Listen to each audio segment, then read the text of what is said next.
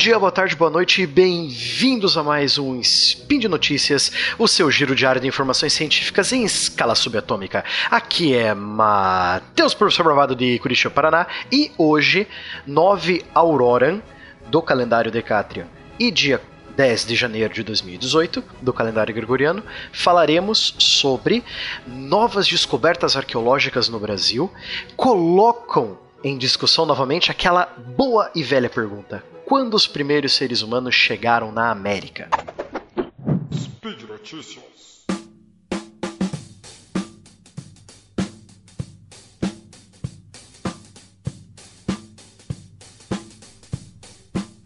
A notícia discutida aqui é uma notícia do site da BBC, essa notícia é de 26 de novembro de 2017. Não deu tempo de falar no passado, então vamos falar aqui agora, né? Bom, que notícia foi essa então?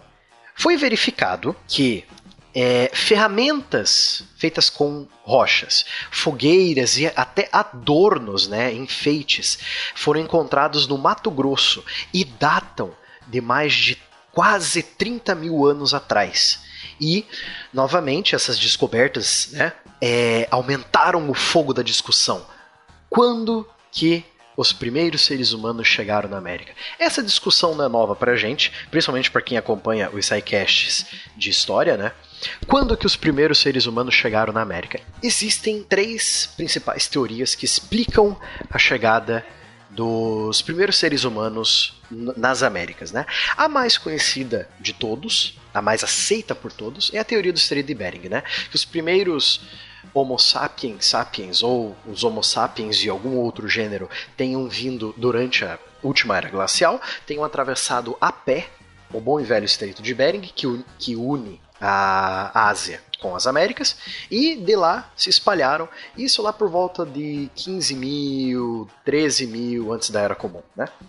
Outra teoria são dos navegadores polinésios, que também, nesse mesmo período, aproveitando a última glaciação, já tinham experiência em navegação, pois ocuparam todas as ilhas da, da Micronésia, da Oceania, etc. e tal, vieram navegando e chegaram até a América do Sul, ou isso, ou ao mesmo tempo que essas outras tribos tenham avançado pelo norte, essas outras, a Polinésia, tenham avançado pelo mar ao mesmo tempo. Aí entramos na teoria da Luzia, né? A, a primeira, entre aspas, brasileira, né? Uma, uma mulher datada do ano 12.000 antes da Era Comum, 13.000 antes da Era Comum, que foi encontrada no meio de Minas Gerais e tem traços negroides, né? Outra teoria ainda é a teoria da professora Niede Guidon, né? A famosa arqueóloga que fez todas as escavações no Piauí, e ela diz que a presença humana no Brasil é muito mais antiga, datando até entre é, 80 mil e 50 mil anos antes da Era Comum, né? E ela diz que esses primeiros é, esses primeiros habitantes teriam também atravessado o mar, só que não o Pacífico, e sim vindos diretamente da África, também aproveitando né, a última era glacial, já que tanto o Oceano Atlântico quanto o Oceano Pacífico não eram do mesmo tamanho que são hoje. Eles eram, no mínimo, 120 metros mais raso. Né? Então eles aproveitaram assim.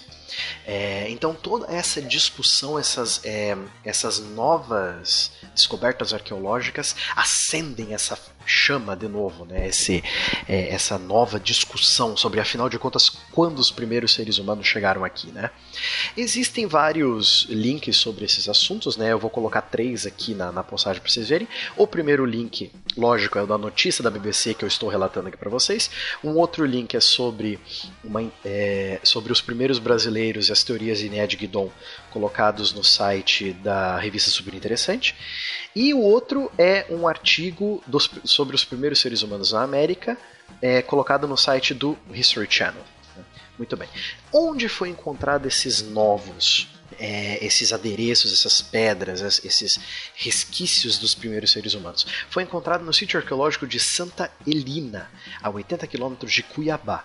Os arqueólogos responsáveis por essa escavação foram Denis Vialou e Águeda Vialou também ambos do Museu Nacional de História Natural da França.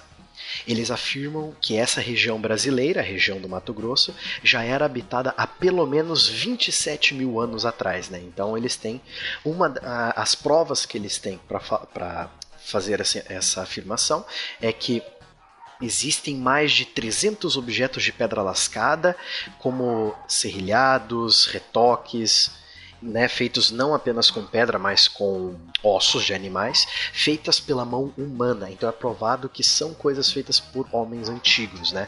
Então as escavações que ambos, Denis e o Águeda estão fazendo, eles fazem essas escavações desde 95, né? E tem uma, é, tem, existem grandes curiosidades sobre essa escavação, além da data, né?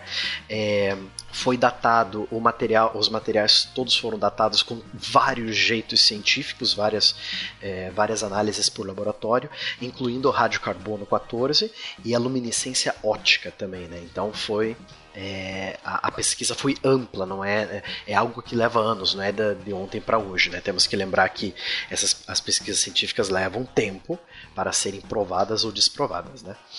É, segundo o Águeda, um dos arqueólogos, existe várias raridades, né? É uma coisa bem notável essa descoberta.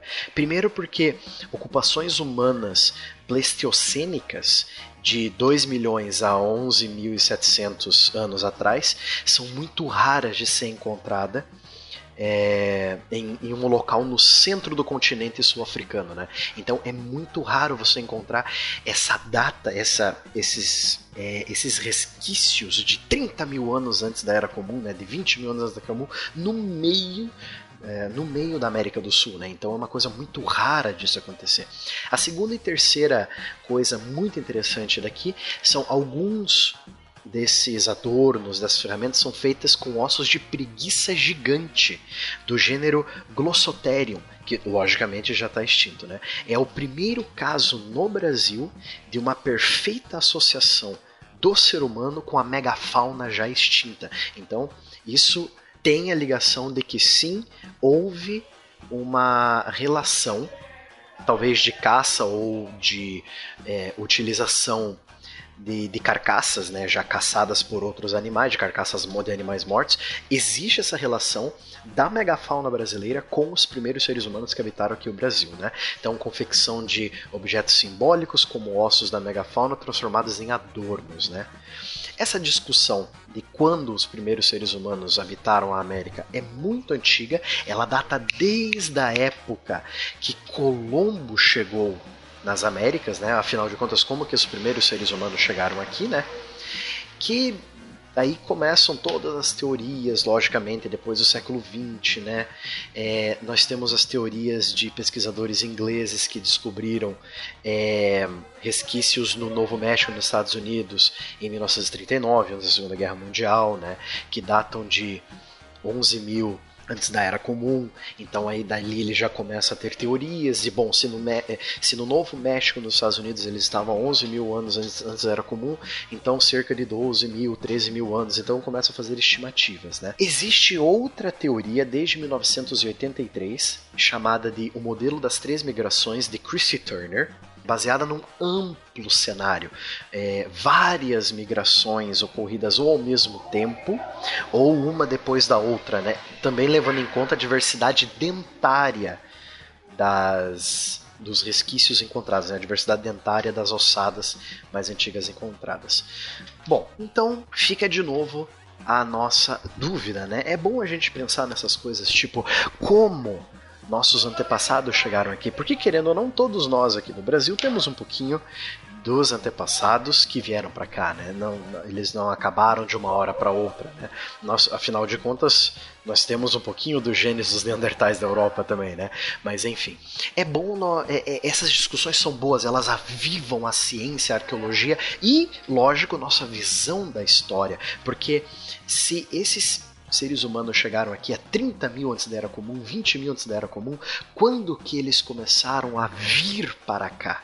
Né? Então isso não muda só a história dos primeiros nativos americanos, mas muda a história de toda a expansão humana pelo mundo desde a origem dos primeiros seres humanos, né? Desde a origem do primeiro Australopithecus, né? Então, mais pesquisas vão ser feitas nessa área nada ainda está definitivo. Então, haverá muito mais pesquisa nessa área, veremos muito mais notícias sobre isso e muita coisa vai mudar nos nossos livros didáticos de história. E por hoje é só. Lembro que todos os links comentados aqui estão no final do post. Né? Deixe seu, seu comentário, deixe seu elogio, sua crítica, seus xingamentos esporádicos, nós aceitamos tudo. Lembro que esse podcast e vários outros do Portal Deviante só são possíveis de acontecer graças ao apoio do patronato do SciCast, tanto no Patreon quanto no PagSeguro. Agradeço imensamente o seu tempo de escuta. Um grande abraço a todos os ouvintes, muito obrigado pela sua atenção e até amanhã no próximo Spin de Notícias. Valeu!